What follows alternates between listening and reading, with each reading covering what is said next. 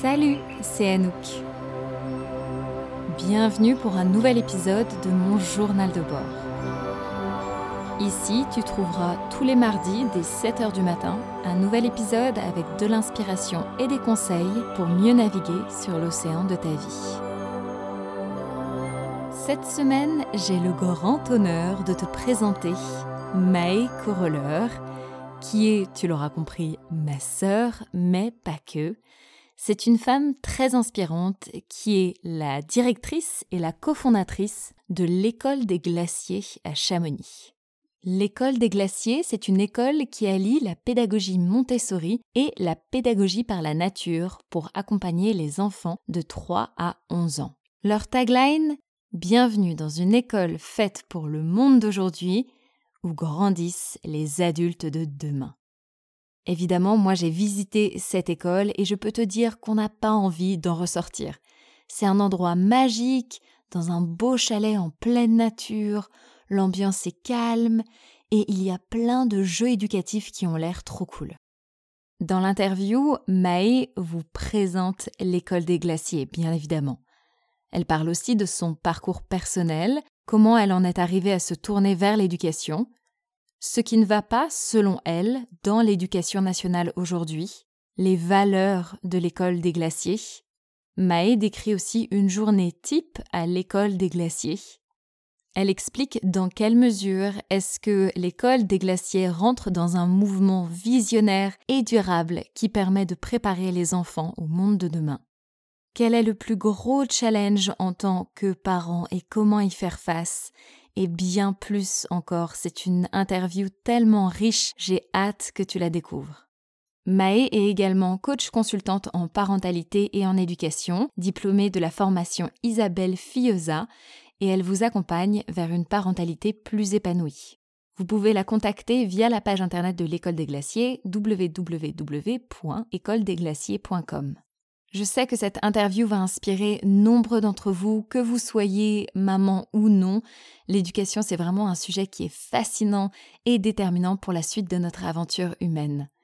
Et puis évidemment, je suis très très fière d'avoir une sœur aussi chouette que Mae. C'est une femme qui m'inspire énormément. J'ai beaucoup appris grâce à elle sur moi, sur les enfants, sur l'éducation et j'adore la voir être avec ses deux filles. J'en profite d'être dans ce moment un petit peu familier pour faire un spécial big up à nos deux parents qui ont tous les deux réussi à nous insuffler le goût de l'aventure, de la nature, qui nous ont fait confiance et de fait qui nous ont donné confiance en nous. C'est parti pour l'interview inspirante de Maëko Roller. Golden Dallas Non, c'est pas comme ça que ça commence. D'accord. Bien que ça serait surstylé, mais Surstylé. on va quand même, quand même commencer sur quelque chose d'un petit peu plus euh, préparé. Coucou Maë, bienvenue. Merci. Je suis trop ravie de t'accueillir pour cette interview. On en avait déjà parlé il y a un petit bout de temps. J'aimerais savoir qu'est-ce qui t'a donné envie de t'intéresser à l'éducation? Alors je crois que c'est quelque chose que j'ai toujours eu en moi, mais c'est quelque chose que j'ai vraiment, euh, pendant très longtemps en tout cas, euh, caché et que je me suis pas du tout admise. Je crois que je me souviens de ma mère qui me disait mais il faut que tu fasses psychologue pour enfants et moi j'ai toujours dit non, c'est pas mon truc. Moi j'avais vraiment envie de suivre la même voie que mon père pour la raison que beaucoup d'entre nous euh, enfin beaucoup d'entre nous ont la même. On veut prouver à quelqu'un qu'on a la même valeur que lui. Donc c'est ce que moi j'ai j'ai commencé par faire. Donc j'ai commencé par faire du marketing international jusqu'à ce que je me rende compte que vraiment c'était pas mon truc. Pareil comme nombre d'entre nous, je pense qu'il a fallu un petit peu un un, Un déclic. un déclic, euh, un petit burn-out pour se dire que vraiment c'était pas ça. Et il m'a fallu une bonne année pour réfléchir et poser les choses, enfin que en tout cas le nuage de cendres se repose. Et c'est une amie qui m'a dit Oh, puisque tu parles vraiment bien anglais, tu devrais être euh, prof de FLE. Mais moi, l'enseignement pour adultes, ça me parlait pas du tout. Et j'ai commencé à regarder des livres sur l'éducation, ou les, pédagogies. Et là, j'ai lu euh, L'éducation pour la paix de Maria Montessori. Et je me suis dit Quelle force dans ce bouquin, quelle. euh, C'est ça, en fait, que je veux faire, moi. Et de là, tout s'est enclenché, tout s'est mis. euh, voilà, tout, tout s'est aligné. Et je pense que cet amour, en fait, pour la transmission, je l'ai depuis toujours parce que j'ai grandi, ben, dans la même famille que toi. et qu'on est, euh, on est très tourné vers aussi, euh, on, enfin, avec ma mère, on partage pas mal des émotions, on vit beaucoup dans la nature. Et voilà, et ça, j'ai envie de le transmettre. Quels sont selon toi les points d'amélioration à l'éducation nationale? Alors déjà, il y a beaucoup de choses qui changent, il y a beaucoup d'instits qui sont maintenant tournés vers les pédagogies alternatives et qui essayent de mettre ça dans la grande machine de l'éducation nationale. Donc ça, c'est quand même à noter, c'est super. Mais voilà, c'est vraiment une grosse machine. C'est-à-dire que depuis, euh, depuis que l'école a été inventée, mais même avant, depuis les Lumières, et puis euh, voilà, pendant la révolution industrielle, on a appliqué le modèle de cette révolution industrielle, on l'a appliqué à l'école. C'est-à-dire qu'on transmet le même message à tout le monde. Donc tout le monde est assis devant soi, c'est comme si on vissait des boulons. On a un boulon qui arrive, on le visse, on a un boulon qui arrive, on le visse, on a un boulon qui arrive, on le visse. Donc CP, on apprend à tout le monde la même chose, et on apprend à tout le monde la même chose, et on enchaîne. Donc on oublie que ben, on est des individus, qu'on va tous à un rythme différent, donc parfois on va plus vite dans notre progression, puis parfois on va plus lentement, et, et ça on le prend pas du tout en compte. Et donc ça fait que, eh ben voilà, il y a plein d'enfants euh, qui deviennent des adultes qui sont complètement passés à la trappe parce qu'on n'a pas respecté leur rythme et parce qu'on n'aura pas fait confiance. On leur a pas dit, euh, ben toi, ok, ben il va te falloir euh, deux ans et bah, prends ton temps. Et on a confiance, on sait que tu vas arriver au maximum de ton potentiel. Et ça, c'est dommage parce que voilà, on, perd des enfants sur le chemin qui du coup perdent confiance en eux, qui ont pas, qui perdent l'audace, la créativité, euh, la volonté de s'exprimer. Enfin, moi, j'ai souvenir qu'à l'école, euh, je voulais pas lever la main de peur de dire une bêtise, et on est tellement nombreux, ça. Alors que si tu comprends pas, eh ben lève la main et on va te réexpliquer. Mais dans le système classique, t'as pas le temps de lever la main. T'as pas le temps qu'on te réexplique à toi parce que t'as pas compris. Parce qu'il y a un programme à respecter et que faut aller vite, vite, vite. Voilà, il y a ça qu'il faut changer à mon avis, et puis euh, le système de notes. Euh, et, en plus, ça déteint dans toute notre société. Aujourd'hui, on note les restos, on note les ciné, on note tout. On note les individus. Euh, mais sur quelle base on note? On oublie toutes les intelligences émotionnelles, on oublie toute euh, la créativité, l'adaptabilité, l'authenticité. Et ça, on n'en parle pas et on est que sur les que sur les les performances scolaires. Voilà, je pense que ça pêche. Quand tu dis que il y a certains élèves qui sont passés à la trappe, ou certains adultes du coup qui sont un peu passés à la trappe et dans cette éducation qui ont peut-être été endommagés, qui arrivent du coup avec moins de confiance en eux. Est-ce que tu penses que c'est irrémédiable? Je rigole parce que je sais que tu parles de toi. euh, ben non, preuve en est, c'est pas irrémédiable. On a la chance d'avoir un cerveau qui est plastique, donc la plasticité cérébrale fait qu'aujourd'hui on peut euh, renforcer des connexions neuronales, et que donc non, c'est pas du tout irrémédiable. On peut se poser des questions, euh, on peut remettre en cause ce qu'on a vécu, sans forcément jeter la pierre, mais avec beaucoup d'empathie, se dire bah voilà, ce que j'ai vécu c'est ça. Comment est-ce que maintenant j'ai envie de le transformer, redevenir maître de son existence? On va, non, pas du tout, c'est pas du tout irrémédiable. On peut regagner de la confiance en soi, on peut euh, rebooster sa créativité. Euh, voilà, c'est pas mon corps de métier, mais pour les adultes, il y a plein de choses à faire, plein de choses à faire. Donc, toi, tu t'es formé à la pédagogie Montessori, et puis suite à ça, tu as aussi fait une euh, formation pour devenir coach en parentalité. Tu as travaillé en tant que professeur de Montessori d'abord dans une école, et puis suite à ça, les opportunités ont fait que tu as ouvert ton école, donc tu es la directrice et la cofondatrice de l'école des glaciers à Chamonix. Est-ce que tu peux nous expliquer les valeurs et la philosophie de cette école?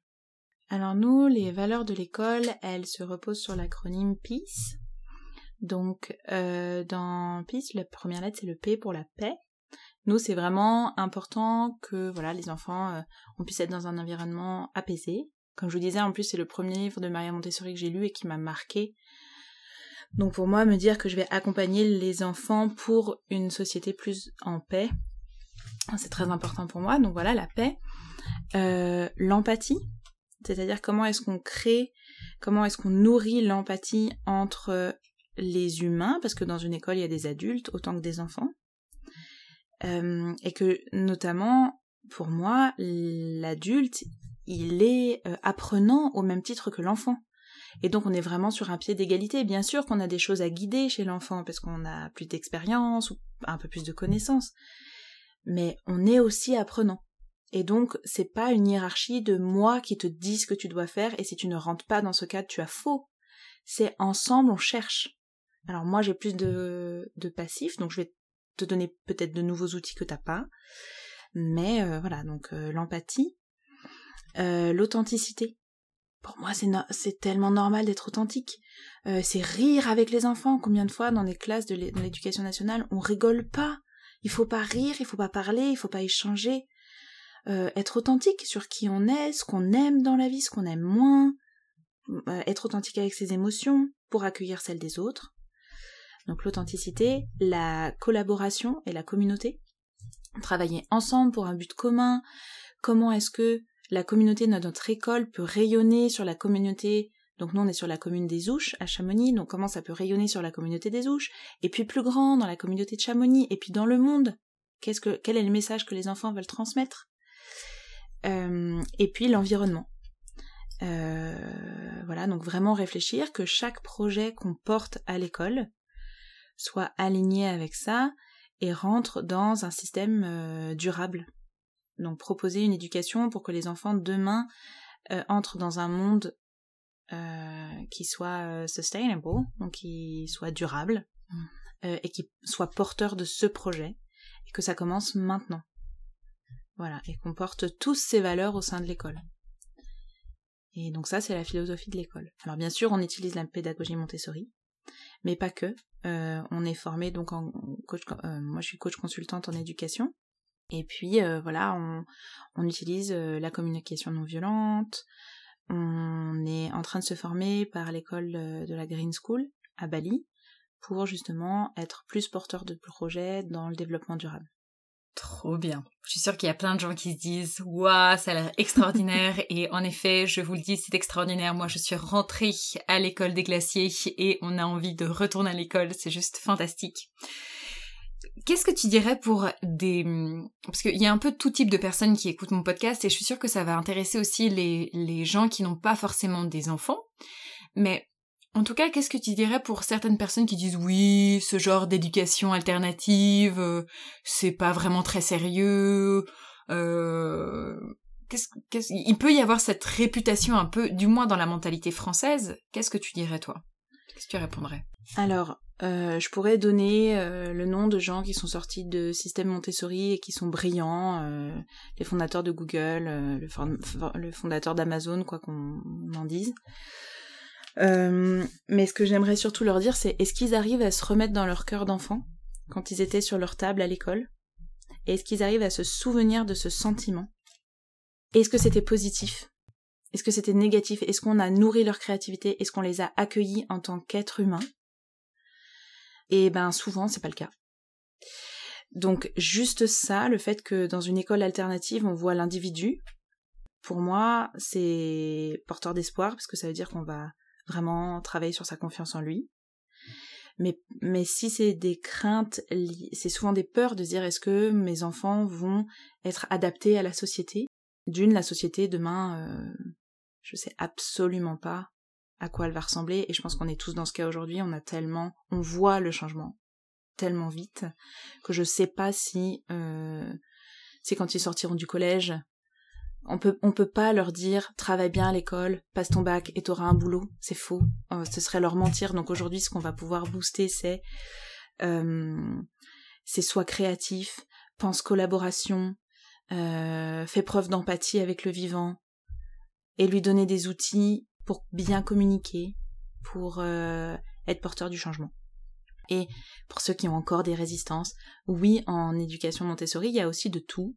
Donc quand on choisit une école qui utilisent la pédagogie Montessori. On vérifie les formations des éducateurs. Donc, est-ce qu'ils ont une formation longue? Euh, Le plus souvent, on demande une formation AMI, donc c'est Association Montessori Internationale. Est-ce qu'ils ont tout le matériel? Voilà, demander à avoir des travaux d'enfants, rencontrer les professeurs parce que euh, la technique, c'est rien sans un être qui l'habite, qui l'a nous citons notre mère. Notre mère qui nous le dit souvent. Donc voilà, aller rencontrer les gens, voir le feeling qu'on a avec eux, depuis combien de temps ils font ce travail, est-ce que c'est des passionnés, est-ce que c'est euh, voilà.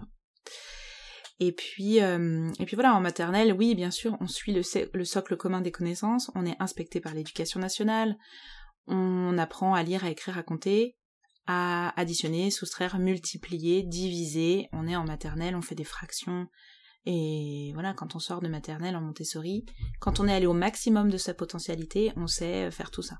Donc tout va bien. Puisqu'on arrive au CP déjà bien armé. Je pense que c'est bien de le répéter aussi parce qu'en effet, il me semble qu'aujourd'hui, n'importe qui, plus ou moins, peut ouvrir une école Montessori. Oui. Donc c'est pour ça que c'est bien d'aller voir dans l'école, d'avoir son ressenti, de bien s'informer Tout pour être sûr que c'est quelque chose qui euh, colle à, nos valeurs et ce qu'on a envie de transmettre aussi à notre enfant. Tout à fait. Il faut vraiment aller rencontrer les, les directeurs, demander le projet pédagogique parce qu'on est obligé d'écrire un projet pédagogique avec l'éducation nationale, regarder les locaux. Euh, Ouais, voilà, euh, euh, parler aux gens qui, qui montent l'école, ouais, bien sûr. Déjà, j'invite tout le monde à aller voir le site internet de l'école des glaciers, qui est hyper beau. Et je suis sûre que les gens se demandent à quoi ça ressemble une journée type à l'école des glaciers. Alors je me doute qu'il n'y a pas vraiment peut-être de journée type parce qu'il y a l'air d'avoir multi-activités. Mais quand même, est-ce que tu pourrais nous décrire? Genre on arrive le matin. Alors ça dépend quel âge on a déjà. Mhm. Donc si on est dans la classe des plus, plus jeunes, chez nous on appelle ça la classe des aiglons, c'est la classe des enfants qui ont entre 3 et 6 ans. Donc euh, on arrive, on prend le temps de se changer, il n'y a pas d'assistante euh, maternelle qui est là euh, pour faire pour nous. Donc c'est l'enfant qui va vraiment apprendre, à, enlever sa veste, enlever faire par lui-même. Mais il y a toujours un adulte dans le vestiaire. On ne dit pas, bah non, euh, fais tout seul. Si tu sais pas faire, tant pis pour toi. Démerde-toi. Non. Euh, mais euh, mais donc voilà, c'est lui laisser le temps d'arriver à son rythme. Et ensuite, donc, imaginons que c'est toi, Anouk, qui arrive en classe demain. Donc, l'éducatrice qui est dans la classe va dire, Anouk, oh, alors toi, aujourd'hui, je vais te présenter, je sais pas, la table de Pythagore. Allez, viens avec moi.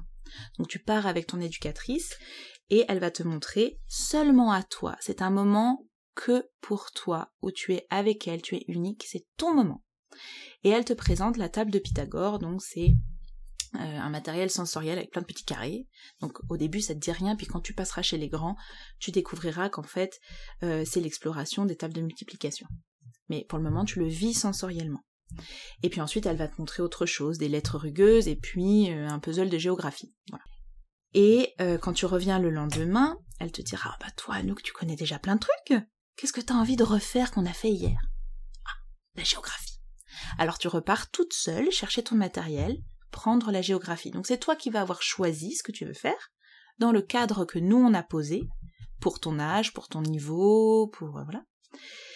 Donc voilà, donc pendant ta matinée, tu vas reprendre du matériel qu'on t'a déjà présenté puis généralement, on a un temps de regroupement, c'est-à-dire on tous ensemble, on va faire du yoga, des exercices de respiration, de la conscience corporelle, on peut faire des histoires, des chansons, voilà. Puis on mange tous ensemble, euh, avec les éducateurs aussi, dans la classe, donc c'est vraiment un temps très sociable. On va parler, discuter, tout ça. Et puis, euh, on a une heure de récréation. Donc nous, on a un grand jardin en herbe avec euh, beaucoup de jeux libres euh, bac à sable, jardin en permaculture, on a des tipis, des tunnels, euh, enfin voilà. Et quand tu reviens dans la classe, donc soit tu as besoin d'une sieste, donc tu fais ta sieste, soit tu repars dans ce genre d'activité autonome où tu vas peut-être travailler avec un copain ou tu vas travailler tout seul. Et puis c'est l'heure de rentrer à la maison. Donc ça, ça se passe comme ça les lundis et les vendredis. Et les mardis après-midi et jeudis après-midi, c'est des temps en forêt. Donc là, c'est ce, qui vient des pays scandinaves, c'est la Forest School. Et donc, à ce moment-là, on va aller dans la forêt en dessous de chez nous, où on va s'asseoir tous ensemble autour d'une corde, et on va faire des exercices, enfin des exercices, on va jouer autour de différents thèmes. Est-ce que par exemple ça va être de la reconnaissance de couleurs? Est-ce que ça va être quelque chose de plus artistique? Est-ce que ça va être du comptage euh, ou de la recherche de d'objets dans l'environnement qui commence par le son A Voilà, et puis du jeu libre. Parce qu'aujourd'hui on sait à quel point le jeu libre euh, développe aussi euh, le cerveau humain, le cerveau de l'enfant, le permet de décharger aussi. Voilà, donc ça c'est chez les petits. Et chez les grands c'est un tout petit peu différent euh, les grands, quand ils arrivent en classe, donc eux, ils sont déjà plus autonomes, donc ils vont chercher leur carnet de bord et ils choisissent un matériel. Donc soit ils ont un plan de leçon qui doit suivre, soit ils sont assez indépendants pour choisir tout seuls leur matériel. Donc ils vont chercher leur matériel une fois qu'ils ont fait par exemple la grande division. Donc c'est pareil, ça a été présenté par l'éducatrice avant. Une fois qu'ils ont fait leur grande division, ils vont écrire sur leur carnet de bord. Aujourd'hui, 8h30, j'ai fait la grande division avec Félix. On a adoré, on a fait telle et telle et telle opération. Voici le résultat qu'on a trouvé. Euh, on a hâte de recommencer demain. Ça leur fait écrire, ça leur fait avoir une réflexion sur leur travail aussi. Et ça va permettre, les vendredis après-midi, d'avoir un entretien avec leur éducatrice, où l'éducatrice va regarder le travail de l'enfant, et va dire ah bah tiens je vois que cette semaine tu as énormément travaillé en mathématiques mais peut-être pas assez en langage. Qu'est-ce qu'on pourrait faire pour que ça t'intéresse. ça t'intéresse plus? Ça t'intéresse. On va pas non plus laisser complètement ouvert le champ des possibles hein. c'est-à-dire que on va faire du langage hmm. comment est-ce qu'on peut faire pour que euh, tu comprennes mieux cette notion? Est-ce que toi t'as envie de faire d'autres choses? Voilà. On va aller chercher avec lui pourquoi ça bloque. Oui, c'est quand même drivé parce qu'il y a des gens aussi qui se disent oui, on, on leur laisse faire ce qu'ils veulent faire. Pas du tout. Ouais. C'est le on leur laisse faire ce qu'ils veulent faire dans le cadre que nous on définit. Oui. Et le cadre qu'on définit, il est choisi de par euh, le professionnalisme des éducateurs et, euh, et, leur âge et leur niveau et là où ils en sont aujourd'hui. Hmm. Voilà, il y a ça, mais en 6-12, en tout cas dans notre école, on a aussi l'étude du monde vivant et on va travailler sur des grands thèmes euh, qui nous sont guidés par euh, les buts de développement durable, les 30 buts de développement durable. Et par exemple, on va travailler sur l'eau, on va travailler sur l'égalité de genre, qu'est-ce que c'est le genre, on va travailler sur qu'est-ce qu'on a prévu cette année. je sais plus. Ah oui, la nourriture, comment on peut tous se nourrir et que ce soit euh, que ce soit durable. Voilà, plein de choses comme ça. Et pareil, on a deux après-midi en forêt, comme chez les petits. C'est génial parce que c'est des thématiques en plus, c'est des problématiques ou des choses qui apparaissent dans le monde maintenant. Mm. Les réflexions sur le genre, sur euh, tout ça. Enfin, c'est pas euh, déconnecté du monde d'aujourd'hui.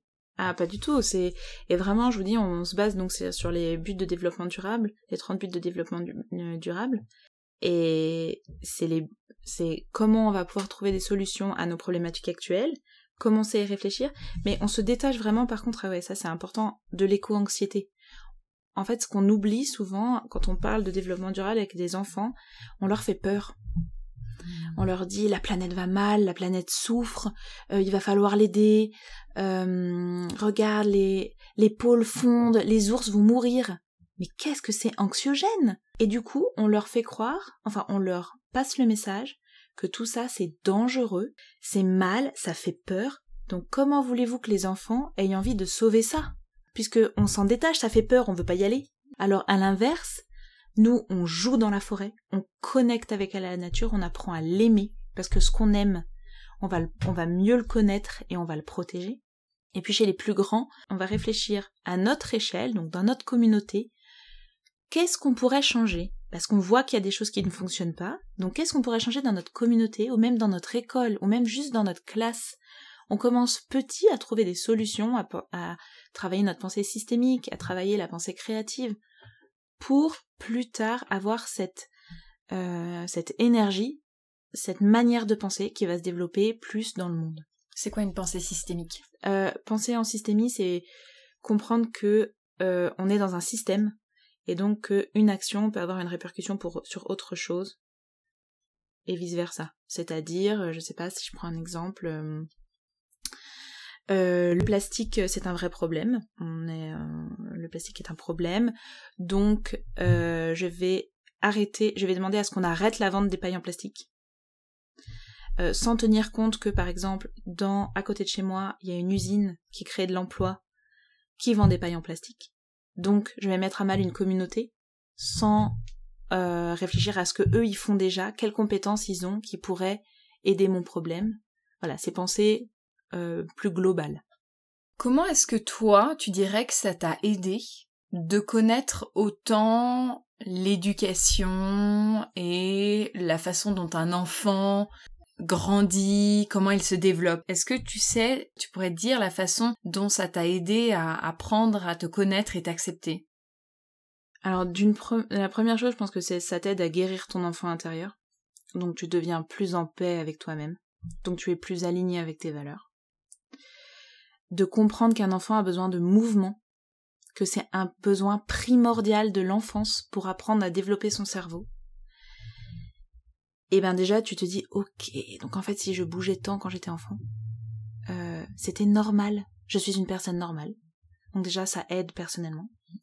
Et donc ça t'aide dans ta relation avec l'enfant parce que tu te dis mais c'est normal il a besoin de bouger. Comment tu peux demander à un enfant d'être assis toute une journée sur une chaise à écouter? Ça va être vraiment difficile pour lui. Et pas seulement ceux qui ont euh, euh, des, des troubles aujourd'hui de l'attention voilà. Non, mais tous les enfants, en fait, on a besoin de bouger.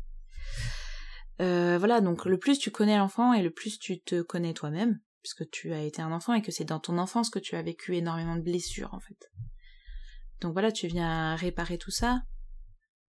Et, euh, et aussi, je sais maintenant comment connecter avec eux. Que tu connectes avec l'enfant par le jeu. C'est le langage de l'enfant. Donc si tu ne joues pas avec ton enfant, et c'est dur de jouer avec un enfant. Parce que nous, on n'a peut-être pas joué avec nous quand on était enfant. Donc vraiment, ceux qui écoutent, je veux pas dire euh, euh, jouer avec eux. Je sais à quel point ça peut être difficile et angoissant et on sait pas trop quoi faire. On a peur d'être ridicule, puis juste on sait pas faire. On n'a jamais... Personne n'a joué avec nous. Donc voilà, je sais que euh, aujourd'hui, c'est par le jeu qu'on connecte avec eux. Et qu'on va créer du lien et que donc, ben, plus il y a de liens et mieux on se sent. Tu es aussi coach en parentalité. Qu'est-ce que tu vois est le plus gros problème ou la plus grande difficulté vivent les parents aujourd'hui alors là, j'imagine qu'on attend à ce que je dise oui, le, plus gros problème c'est que les enfants ils font ceci, cela, euh, donc euh, eh ben il faut faire ceci, cela pour que ça aille mieux. Mais le plus gros problème c'est qu'on est seul. Quand on est parent, on est seul. Pas trop dans la maternité parce que euh, ça devient vraiment un moment sacré et il y a le yoga prénatal et on rencontre des mamans et tout ça tout ça voilà et puis tout le monde nous nous cajole et après quand l'enfant est là et eh ben euh, et eh ben oui il y a plus grand monde quoi. Parce que tout le monde a repris son rythme et ah félicitations! Et voilà. Alors souvent on a une petite question tu dors? Bon bah non.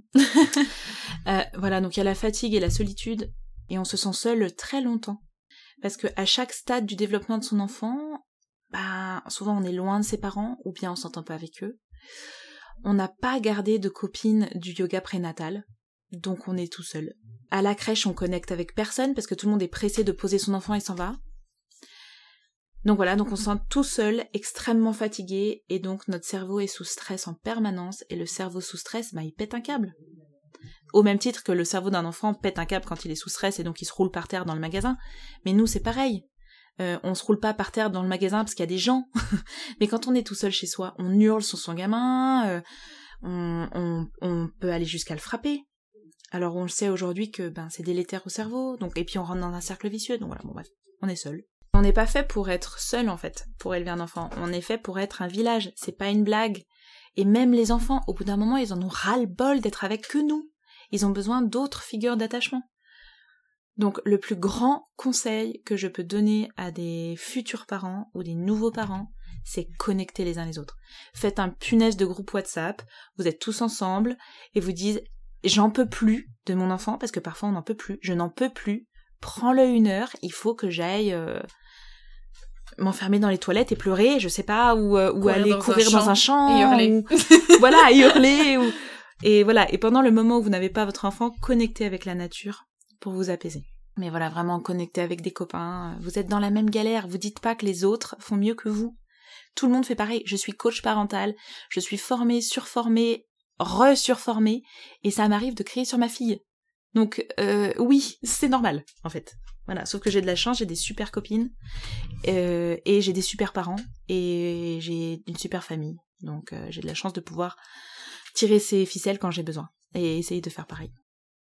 À titre personnel, qu'est-ce que tu espères transmettre aux enfants? Euh, Je crois que j'aimerais réussir à leur transmettre cette créativité.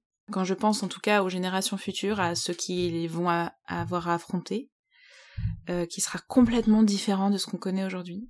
Je me dis que si j'arrive à transmettre cette créativité et cette adaptabilité que j'ai, de devant un problème, presque parfois ça m'excite d'avoir un problème, parce que je me dis, il y a mille idées qui me viennent dans la tête pour le résoudre. Comment on va faire qui, qui on pourrait contacter Qu'est-ce qu'on va faire Comment est-ce qu'on pourrait l'imaginer euh, Voilà. Je pense que c'est vraiment ça, c'est cette, euh, cette créativité, cette confiance en leurs capacités et cette énergie de les mettre en action. J'ai deux dernières petites fire questions. La première, c'est pour toi, c'est quoi réussir sa vie? Pour moi, euh, réussir sa vie, euh, j'y pensais il n'y a pas très longtemps. J'espère que quand je vais mourir, c'est un peu glauque, c'est le moment glauque, j'espère que quand je vais mourir, je serai portée par tout l'amour que j'ai reçu et que j'ai donné. Beaucoup plus, ça va me faire pleurer. Beaucoup plus que toutes les choses que j'ai faites. Donc pour moi, réussir sa vie, c'est euh, c'est générer de l'amour pour soi et pour les autres. Et pour toi, c'est quoi le bonheur? Eh ben, c'est ça. C'est c'est ça, générer de l'amour et, et de la joie. Euh, le bonheur, c'est euh, c'est rien en fait. On se fait toute une grande idée du bonheur, le bonheur à atteindre, le bonheur, il faut être heureux. En fait, le bonheur, c'est rien. C'est juste euh, rigoler avec ma fille dans la voiture là en revenant des courses c'est euh, vous voir toutes les deux, euh, faire la foire sur la balançoire, euh, manger des bons fruits, je sais pas, c'est rien en fait. Merci beaucoup. Merci à toi. Est-ce qu'il y a quelque chose d'autre que tu as envie de partager pendant que tu as l'antenne Non, j'ai envie de dire, faut pas hésiter quand on est, parce que j'imagine que les gens qui sont encore en train d'écouter ont des enfants dans leur cercle proche. Donc voilà, faut pas hésiter à, à connecter avec euh, des personnes qui sont conscientes et bienveillantes. Faut pas hésiter à connecter avec des pros qui vous parlent. Donc euh, voilà, faut pas hésiter à connecter avec moi si vous avez des questions. J'adore mon boulot. Donc euh, je serais vraiment ravie de partager avec vous d'autres idées. Et tu partages déjà pas mal de choses aussi sur les réseaux sociaux, sur Instagram, via l'école des glaciers.